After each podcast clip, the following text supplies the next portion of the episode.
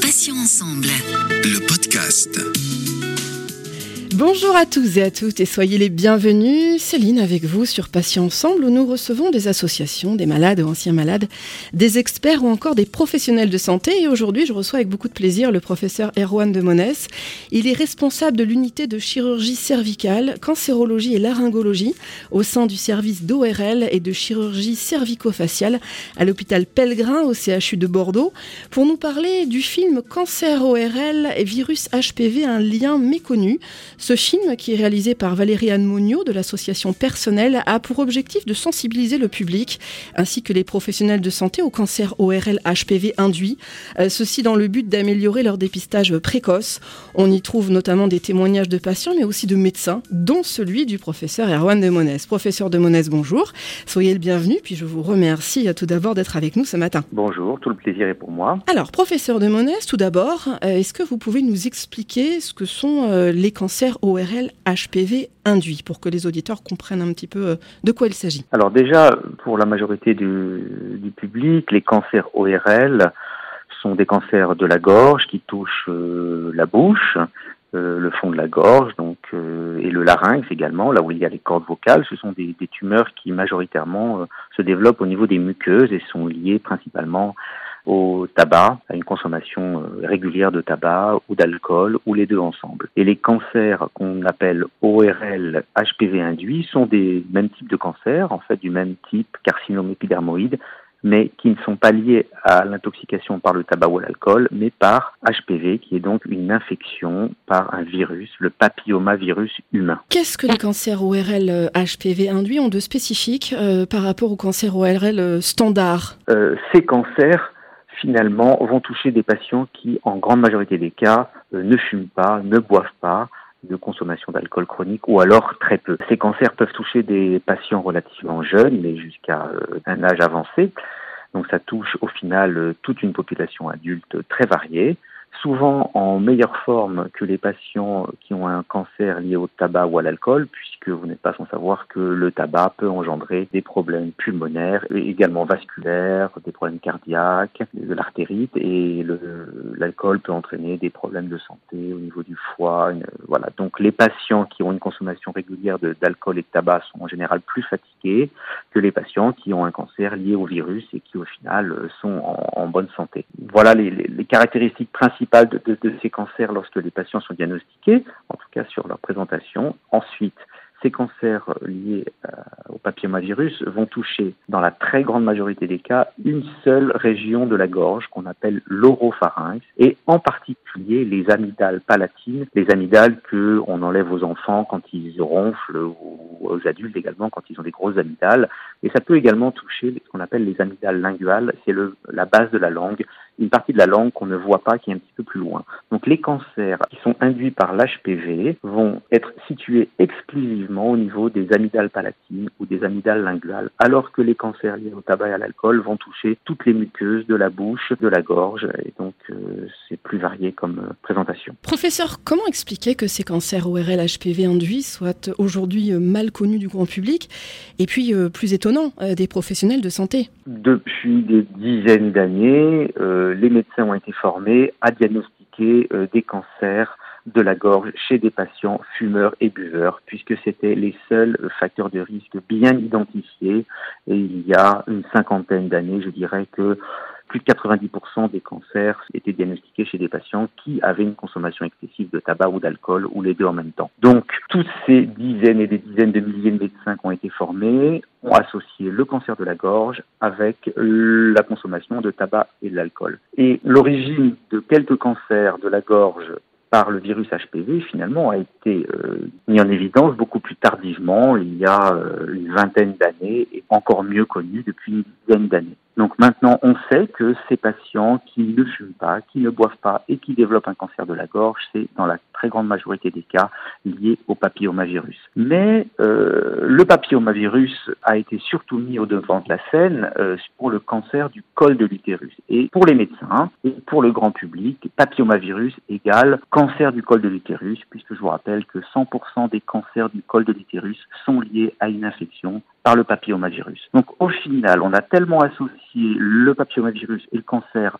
du col de l'utérus et les cancers de la gorge à l'alcool et au tabac, et qu'au final, personne, ou en tout cas c'est passé à travers les radars, que certains cancers de la gorge peuvent survenir simplement par une infection au papillomavirus et non pas une association avec l'alcool et le tabac. Et cette méconnaissance du grand public et des médecins et des professionnels de santé fait que certains patients vont avoir euh, des retards diagnostiques et des parcours de soins un petit peu plus compliqués. Comment expliquer justement que, ces cancers sont parfois euh, diagnostiqués avec, euh, avec beaucoup de retard et parfois avec trop de retard, j'ai envie de dire? Bah Alors imaginez un patient de 45 ans, 50 ans qui vient consulter son médecin parce qu'il a une boule dans, la, dans le cou, une masse dans le cou, parce que ces cancers liés à l'HPV se présentent souvent d'emblée avec des adénopathies, donc des ganglions cancéreux dans le cou. Et en plus, ces ganglions sont souvent remplis de liquide on appelle ça des ganglions kystiques. Ça se présente au final pratiquement comme un kyste du cou. Or, il existe des kystes qui sont bénins dans le cou. Or, un patient de 45 ans qui a une lésion,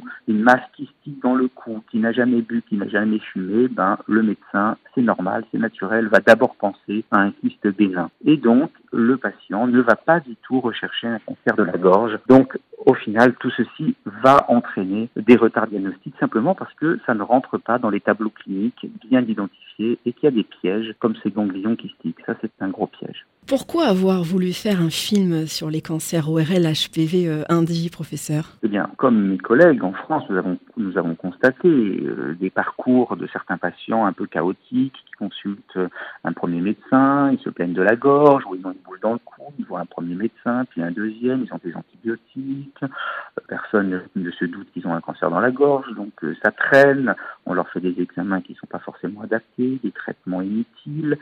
Et puis au final, quelques mois plus tard, quand le diagnostic euh, tombe, les patients sont extrêmement surpris, en veulent un peu à leur médecin. Donc tout ce parcours difficile pour les patients, euh, on peut le comprendre, relève simplement du fait qu'il ben, y a un défaut de formation et d'information des médecins et du grand public sur cette pathologie-là, parce qu'au final, je pense qu'il faut informer à la fois les professionnels de santé, mais la population générale a aussi le droit d'être informée de ce type de pathologie et de ne pas laisser évoluer une masse dans le cou, même si ça fait pas mal, ça peut être un cancer. Donc j'ai souhaité faire un film pour bénéficier d'un outil d'information à destinée du grand public et des médecins généralistes pour essayer de faire sortir euh, ce cancer de son anonymat et de briser le lien entre cancer ORL égale forcément tabac, alcool. Professeur de Monès, peut-on proposer une vaccination contre les virus HPV pour prévenir des cancers Puisque, on l'a dit, HPV hein, égale papillomavirus? Alors, depuis euh, plus de dix ans, vous avez sur le marché euh, des vaccins qui permettent de lutter contre l'infection par un certain nombre de papillomavirus. Alors, pour aller rapidement, il y a des souches de virus qui vont donner des lésions bénignes et des souches de virus qui vont donner des cancers. Donc, les cancers HPV induits sont principalement le cancer du col de l'utérus, le cancer de la gorge, de l'oropharynx, mais également le cancer de l'anus et le cancer donc anogénitaux, par exemple du pénis également. Mais les vaccins ont été mis sur le marché principalement pour lutter contre le cancer du col de l'utérus. Tout l'effort euh, de l'industrie pharmaceutique et de la recherche a été mis sur la prévention de ce cancer. Donc actuellement depuis 10 ans, ce, vaccin est sur le marché et on voit apparaître, on commence à voir apparaître l'effet bénéfique de la vaccination, puisque chez des jeunes filles qui ont été vaccinées, on, a 10 ans plus moins de lésions précancéreuses au niveau du col de l'utérus. Donc ce vaccin lutte très efficacement contre le cancer du col de l'utérus. Et au final, on, ne fait que rechercher euh, récemment si peut-être ce vaccin va peut-être également, euh, par un effet euh, collatéral, hein, diminuer l'incidence du cancer de, de l'oropharynx. Alors on commence à avoir quelques éléments dans la littérature, mais rien de vraiment solide. Il va falloir attendre encore quelques dizaines d'années, puisque malheureusement, entre l'infection par le papillomavirus et le développement d'un cancer de l'oropharynx, il va falloir 20 à 30 ans. Ça veut dire que si on commence à vacciner la population aujourd'hui pour lutter contre le cancer de l'oropharynx, on diminuera l'incidence de ce cancer que dans 20 à 30 ans. J'ai vu justement dans, le film hein, que 80% des personnes en âge sexuel ont été ou sont en contact avec ce fameux papillomavirus. Est-ce que selon vous, malgré la réponse que vous venez de me faire, il faudrait insister davantage euh, sur la vaccination auprès des jeunes? Est-ce qu'on devrait les sensibiliser euh, aussitôt que possible au HPV, donc le Human Papillomavirus, et à ces dangers euh, possibles et probables et presque certains Moi, j'en suis intimement persuadé. Bien sûr, euh, il y a déjà de nombreux vaccins qui sont proposés euh, aux enfants et aux jeunes adultes. Donc, euh, les vaccins sont d'autant plus acceptés que la maladie est bien connue ou qu'elle est fréquente ou qu'elle est grave. Là, on est face à, une maladie un petit peu particulière. Le papillomavirus, c'est une maladie au final sexuellement transmissible. C'est-à-dire qu'on se transmet le papillomavirus lors des rapports intimes, que ce soit orogénitaux, anogénitaux ou, génital-génital. Et euh, dans la très grande majorité des cas, lorsqu'on est infecté par un papillomavirus, on ne développe aucune maladie, on va se débarrasser du virus. Quelques patients vont être infectés et garder le virus au niveau de leur muqueuse. Et parmi ces patients qui gardent le virus au niveau de leur muqueuse, un petit nombre, un petit pourcentage va in fine développer, quelques dizaines d'années plus tard, une tumeur cancéreuse. Donc au final, virus extrêmement contagieux, extrêmement fréquent, mais peu de malades. Mais quand même, si on additionne les cancers du col de l'utérus, les cancers de l'oropharynx, les cancers de l'anus, du, pénis, on atteint un nombre significatif de cancers HPV induits, d'où l'intérêt de cette vaccination, puisqu'on n'a quand même pas beaucoup de cancers qu'on peut prévenir avec des vaccins, et je pense que là, c'est quand même très intéressant. Et il faut vacciner normalement avant le début des rapports sexuels. Donc c'est pas toujours évident, bien sûr, pour les médecins traitants, pour les mamans, d'aborder ce problème euh, chez les jeunes filles, de faire un vaccin contre un cancer qui arrivera peut-être dans 20 à 30 ans. Et en plus, c'est un peu délicat, ce qui explique probablement la difficulté aujourd'hui pour les mamans et puis pour les médecins de proposer ce vaccin. Mais il faut absolument que ça se démocratise. Et d'ailleurs, sous l'impulsion euh, des ORL et d'autres spécialités, ce vaccin va être euh, remboursé euh, à partir du 1er janvier chez les garçons. Donc, en fait, au final, si ce vaccin est proposé à tous les garçons et toutes les filles avant les premiers rapports sexuels, ce sera peut-être moins stigmatisant que de proposer qu'à des petites filles. essayer de rendre ce vaccin le plus acceptable possible en expliquant bien les maladies que l'HPV peut entraîner, et en le proposant à la fois aux garçons et aux filles, c'est au final euh, faire porter le fardeau de la prévention de ces cancers à la fois par les garçons et par les filles. Professeur, selon les études faites sur le sujet et puis les, statistiques hein, nombreuses, j'imagine, est-ce que le fait d'avoir, alors je connais déjà la réponse, mais c'est vraiment pour que les auditeurs et auditrices en aient bien conscience, est-ce que le fait d'avoir une mauvaise hygiène de vie, c'est-à-dire aucune activité physique ou très peu, une alimentation presque essentiellement industrielle, fumer beaucoup, boire trop, mal dormir, prendre éventuellement des substances illicites, etc., est-ce que ça peut avoir aujourd'hui, est-ce qu'on le sait, est-ce que ça peut avoir un impact avéré sur le développement d'un cancer en général et d'un cancer ORL euh, plus spécifiquement Le poids des facteurs de risque dont j'ai parlé, qui sont le tabac, l'alcool et l'HPV, est tel en termes de facteurs de risque de développer un cancer que les facteurs environnementaux ne seront pas possibles d'être mis en évidence. La très très très grande majorité des patients qui ont un cancer euh, ORL ont soit une intoxication tabagique ou alcoolique ou une infection par l'HPV. Mettre en évidence des cancers liés à un problème de mode de vie autre qui est l'alimentation ou des intoxications euh, environnementales, euh, aériennes, par exemple les pesticides, ça va être beaucoup plus difficile et on n'a pas de lien avéré pour les cancers ORL. On pense, et la communauté scientifique pense qu'effectivement tout ce qui va fragiliser l'organisme, favoriser euh, le développement voilà, de diminution des défenses immunitaires, peut favoriser euh, peut-être les cancers. C'est peut-être un petit coup de pouce supplémentaire, mais on n'en a pas la preuve. En tout cas, ce qui est certain pour les cancers ORL, c'est le tabac, l'alcool, l'HPV. Bien sûr, lorsqu'on est atteint d'un cancer, on supportera mieux le traitement si on est en bonne forme. Et donc, si on n'a pas trop exagéré dans sa vie et si on arrive avec une bonne santé euh, pour affronter le traitement d'un cancer, ce sera toujours mieux. Donc c'est toujours bénéfique d'avoir limité les, toxiques et les, facteurs euh, qui pourraient aggraver euh, l'état de santé. Oui, donc de bons conseils à, prendre en compte évidemment. professeur, les, patients atteints de cancer ORL ont souvent un profil inhabituel. Hein, ça je l'ai vu notamment dans le petit film. Qu'en est-il exactement de ces profils? Alors, le profil, type du cancer ORL euh, lié au tabac ou à l'alcool, euh, c'est souvent des patients euh, qui ont un peu abusé de l'alcool. Et vous savez que l'alcool va entraîner des problèmes sociaux, des problèmes de perte d'emploi, des problèmes de relations dans la famille. L'alcoolisme chronique sévère va être plus important dans les milieux défavorisés. Le tabagisme chronique est plus important chez les fumeurs, plus important dans des niveaux sociaux professionnels moins élevés. Donc en fait, on peut avoir l'impression que ces cancers touche presque exclusivement des populations fragiles. Ça n'est pas tout à fait le cas puisque vous avez euh, l'alcoolisme chronique est quand même euh, assez répandu. Euh, il y a l'alcoolisme mondain qui peut toucher un peu toutes les couches de la population.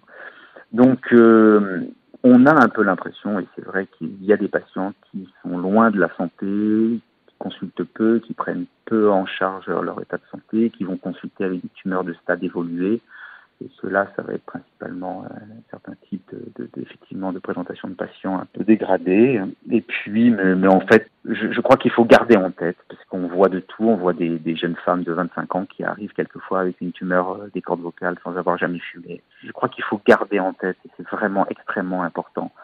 Il faut éviter de mettre les maladies dans des cases et de, croire que c'est toujours un profil type un symptôme, quel qu'il soit, qu'il persiste, un symptôme genre un mal de gorge, une voix enrouée, une boule dans le cou qui va persister trop longtemps, un mois par exemple, eh ben il faut aller consulter un médecin pour avoir des investigations, pour aller traquer le cancer, parce que euh, ça ne se voit pas sur le visage, ça ne se voit pas sur les habits, ça peut toucher tout adulte, qu'il soit de l'âge de 40 ans environ ou même moins 30 ans, quelquefois moins 25 ans, ça arrive jusqu'à l'âge de 80, euh, jusqu'à la fin de la vie.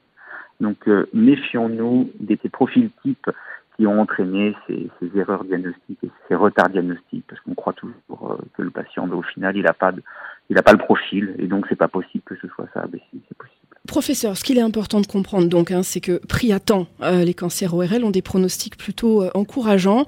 Alors, vous venez de le dire, en cas de masse au niveau de la gorge ou de douleurs persistantes, euh, quel est le conseil que vous donneriez? Car entre le ce n'est rien euh, et l'annonce brutale quelques mois plus tard d'un cancer ORL, il y a quand même une marge.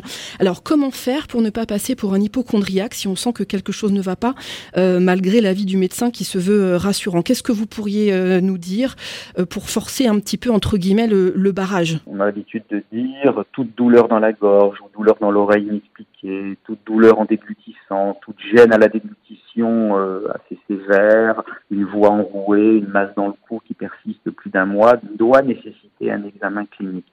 Mais attention, aller voir son médecin généraliste, ça peut ne pas être suffisant. Le médecin généraliste va regarder dans la gorge, va rechercher une angine, et puis va donner un traitement antibiotique, ce qui est normal. Mais si ça persiste, il faut aller voir un spécialiste pour un examen plus approfondi. Et seul un examen approfondi des muqueuses de la gorge va pouvoir permettre de mettre en évidence ce type de cancer. Donc attention, c'est pas simplement d'aller consulter, il faut aussi avoir un examen adapté sans, sans, vouloir être hypochondriaque, je crois que nous avons trop de patients. Dans ces cancers ORL, il y a trop de patients qui consultent trop tard. Donc, on n'est pas en train de se plaindre de patients hypochondriaques.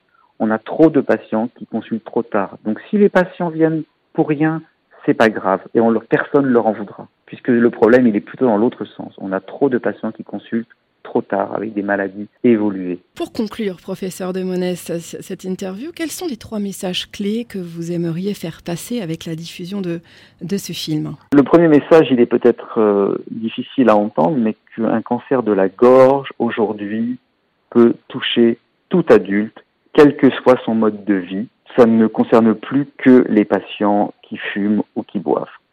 Deuxième message, tout symptôme ORL persistant plus de un mois doit nécessiter une consultation au minimum chez le médecin traitant et si ça persiste, chez un spécialiste qui pourra réaliser un examen approfondi de la gorge. Troisième message, pensez à faire vacciner vos enfants avant l'âge des premiers rapports sexuels toutes les petites filles et tous les petits garçons avec un vaccin qui sera remboursé à partir du 1er janvier 2021 pour les garçons. Si vous faites ça entre 11 et 14 ans, vous aurez que deux injections à faire. Au-delà de 14 ans, il faudra faire trois injections. Ça vaut le coup. Ça va permettre d'éviter les cancers HPV induits qui sont le cancer du col de l'utérus, le cancer de la gorge, le cancer de l'anus et tous les cancers anogénitaux. Et ça va également prévenir les maladies bénignes liées à l'HPV, mais qui sont euh, assez pénibles dans la vie quotidienne, par exemple des infections anogénitales comme les condylomes. Donc tout bénéfice être vacciné. Je vous encourage, chers auditeurs, à visionner d'ores et déjà la version courte du film qui s'intitule Cancer ORL et virus HPV, un lien méconnu, en ligne sur YouTube. Et sachez que la version intégrale sortira en projection débat avec le respect des gestes barrières et toutes les précautions nécessaires, bien sûr, lors de la semaine de sensibilisation au cancer ORL, c'est-à-dire du 21 au 26 septembre prochain. Toutes les infos sur hpvorl.com. Professeur Erwan de Monès, merci infiniment d'avoir accepté de participer à cet entretien. Je rappelle donc que vous êtes responsable de l'unité de chirurgie cervicale, cancérologie et laryngologie au sein du service d'ORL et de chirurgie cervico-faciale à l'hôpital Pellegrin, au CHU de Bordeaux, et que vous avez accepté de nous parler du film, donc Cancer ORL, virus HPV, un lien méconnu. Euh, ce film qui a été réalisé par Valériane Monio de l'association Personnelle a pour objectif de sensibiliser le public et les professionnels de santé au cancer, donc ORL HPV induit, euh, ceci dans le but d'améliorer leur dépistage précoce. Bonne journée à vous professeur, et à bientôt. Merci beaucoup, bonne journée. Merci à tous, chers auditeurs et auditrices, pour votre fidélité. On va se retrouver donc euh, mardi 9h pour un nouveau podcast, un nouvel invité et un nouveau thème. Je vous rappelle que désormais, vous pouvez retrouver nos podcasts deux fois par semaine, les mardis et jeudis, en ligne dès 9h sur patient au pluriel-ensemble.fr et également sur les plateformes de téléchargement Spotify, Ocha, Deezer, Apple et Google Podcasts. Passez une bonne journée, je vous dis à bientôt et d'ici là, prenez soin de vous et des vôtres. Salut, salut.